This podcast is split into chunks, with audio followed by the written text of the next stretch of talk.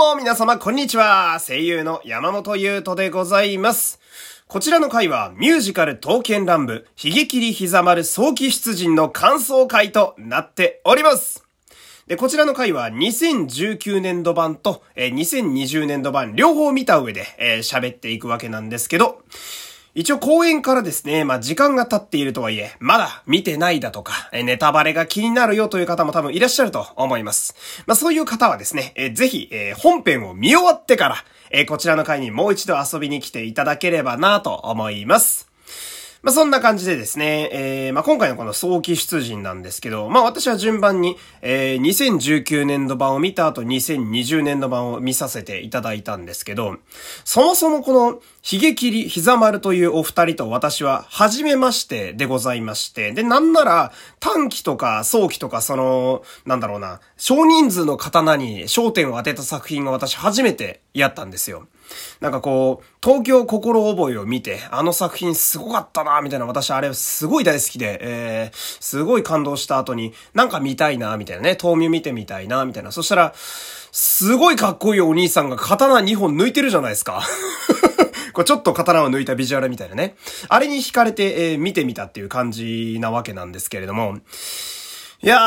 ー、その、見終わった後のね、多い幸福と書いて、多幸感がすごいですよ、この作品は。いやー、もう、もう感情が悲しい方にも振り切れたりだとか、だけど、最後はちゃんと楽しい方向で終わっていくとかさ、うーん、兄じゃーとかなったりとかね、母上、父上ってなったりなんかして、まあ、楽しませてもらいました。いやー、すごい作品でしたね。えー、なんかこう、終わった後の感じがね、毎回その、豆乳ってやっぱ最後がね、すごく楽しく、俺たちお客さんを送り出してくれるわけなんだけど、その、今回もやっぱじんわりりとやっぱ楽しかったなーみたいな思いが残ってるわけで、なんかね、冠婚総裁のめでたい方に参加した後みたいな気分になるんですよ。俺の中では豆乳って。うん。だから、その感覚が毎回気持ちよくて、えー、ついつい癖になってしまうというかね、どんどん次の豆乳見たいなーみたいな、なっていくっていうのがあるわけなんですけど。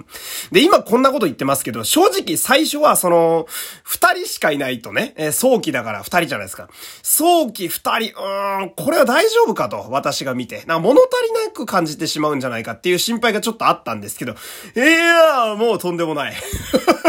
もう失礼なぐらいですよ。いやー、もう最高でしたね。なんなら、その、まあ、刀剣男子って本当に私も面白い人らいっぱい会ってきましたけど、その数ある刀剣男子の中でも、この、ひげ切り膝丸の二人だけのステージにすることによって、より濃厚に彼らの思いに近づけるというか、その、悲しかったりだとか、嬉しかったり、楽しかったり、憎んでたりっていう、こう、プラスもマイナスもいろんな感情を俺たちも一緒に体感できるみたいな。それ二人だからこそ余計近づけるっていうのが俺はすごくこの魅力やと思ってて。うん。で、こう、キャラをね、絞ってるからこそ、その、終始彼らの神業に触れることができる。もう、三浦さんも高野さんも素晴らしいってところじゃないっすよ。うん。なんか、地味な点だけど、その、やっぱ、ダンスとかが、あの、後ろの本、本業のダンサーの皆様と同じモーションでダンスできる俳優ってやばいと思うんですよ。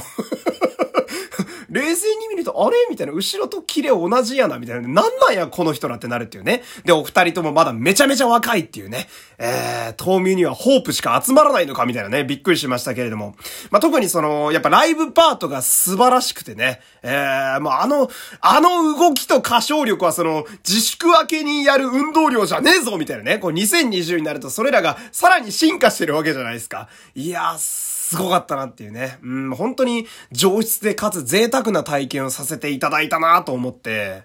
で、まあ今言ったようにパフォーマンスもそうなんですけど、やっぱ芝居もとにかくハイレベルで、うん、こう、画面に目がずっと釘付けになって、話せないんですよね。話そうとしても。うん、すごくて没入してく感じが。やっぱね、その、まあ俺これツイッターで喋ってたこともあるんですけど、その、やっぱキャラクターとしての見た目、あのビジュアルがほぼ変わらないのに、年齢間の変化を演じ分けできる、三浦さんと高野さん、えげつねえなっちゅう話にやっぱここに行くわけですよ。えー、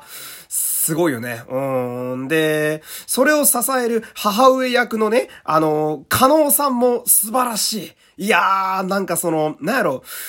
表現が素晴らしいのは、そらそうなんやけど、あの女型ね、えー、母上のあの感じ、あのレベルまで行ったらもう一種の芸術ですね。いやー、本当に素晴らしいお仕事やなと思って。うん。で、その女型を披露した直後に語り部としての役割も果たしてくれるわけじゃないですか。いやー、マジでため息が出ましたね。おー、すっげえ職人の技だこれみたいなね。えー、で、その、その、加納さん率いるね、花組芝居という劇団の方が今回出てらっしゃいますけれども、この方々が出てくれて、その、あの、メインの早期たちとこう作ってくれたからこそ、なんかこう、冬眠の中でも独特の雰囲気の作品に仕上がってくれてるんやな、みたいな、唯一無二のものになってるんやな、っていうのをすごい思ったりなんかして、えー、で、その、まあ、ストーリーもね、やっぱ、お芝居が素晴らしい、やっぱこう、熱演がすごい分、その、ハードなやり方で終わっていくじゃないですか、話が。あー、なんでこんな悲しいみたいな感じで終わっていくわけなんだけど、その、熱いとこはやっぱりちゃんと熱いっていうのも、なんか外さない点として俺はすごいいいなと思って、やっぱね、その、成長したね、ヒゲ切りと膝丸が再会してね、ようやっとタチが出てくるところがめちゃくちゃ熱いなと俺思って、その、刀剣乱舞っていう題材で、日本刀をどこで出してくるのかって、ここみたいな あようやくここからやみたいな。ここからこの兄弟の物語が始まってくんやぞみたいな。いや、すごいな。船出みたいな感じのシーンやなと俺は思いましたね。あそこは本当に、うおーって叫んじゃった。うん、ジャンプ漫画みたいないいシーンやなと思いましたけど。で、こっからはその素晴らしい早期のお二人のお話もしていきたいんですけど、まあ、まずやっぱ、ヒゲキリさんですよ。えー、私にとっての初めての三浦博樹さんです。えー、まさすがにですね、あの、お名前は聞いたことありましたよ。うん。で、レミゼにも出るみたいな話を聞いてね。えー、もう間違いなく、もう今もそうなんですけど、ミュージカル界のスーパースターですよ。うん、ホープどころじゃない。もう俺はスターやと勝手に思ってるんですけど、いやー、なんか、初めて見た三浦博樹さん、想像を超えてましたね。えー、その、めちゃくちゃミュージカルできるで、あの人。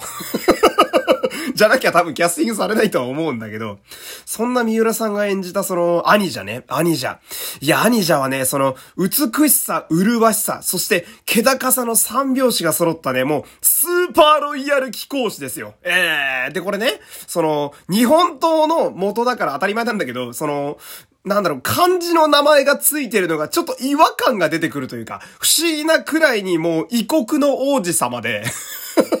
終始キラキラしているというかね。えー、で、セリフもそうだし、ライブパートもそうなんだけど、あの、ライトアップで抜かれている時のきらめき具合やばいよ あれはもう、プライスですですね。うん、今プライスレスがね、言えなくてびっくりしましたけれども。で、セリフもね、その、そばにいていいかいとかね。どうした？恥ずかしがっているのかい？とかね、あの、あの辺のセリフの破壊力やばいよ。乙女芸とかいう感じでもないけど、なんだろうな、その、ディズニープリンスみたいなね、ディズニーの主人公みたいなこと平気で言うじゃないですか、あの人。あいや、輝いてましたね、終始ね。えー、で、その、なんだろうな、刀剣男子たちって、あの、特に東美の皆さんそうなんですけど、やっぱ、サニは、えー、お客様を見る目はもちろん優しいんだけど、アニジャの客席を見る目は特に優しくて、なんか、紳士的と言いますかね。えー、あの、微笑みのね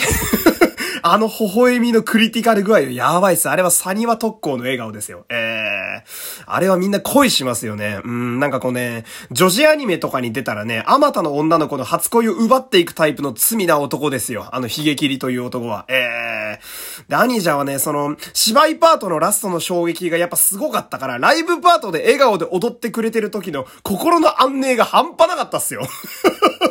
兄じゃ兄じゃ兄じゃあー、踊ってくれてる嬉しいみたいなね。あー、すごく良かったですね。そして、弟のね、膝丸さんですよ。私にとっては、三人目の高野明さんです。山田一郎以来ですね。えー、このね、俺はね、どっちかというと、膝丸さんがすごく気に入ってしまって、この、弟キャラらしい未熟さもあるんだけど、それが、未熟さがあるからこそ、成長する少年漫画の主人公みたいな熱さが膝丸にはあるなと思って、まあ、特にその、兄者と再会するところでね、以前よりも膝丸が確実にこう、強くなってるぞと。えー、そういうのがわかる場面。やっぱあそこがね、その、やっぱ直前まで膝丸ってちょっと幼い感じなんだなっていうのがあるからこそ、よりこう熱く胸に響いてくれると言いますかね。えー、あの、木魚をポクポクするいたずらパートあるじゃないですか。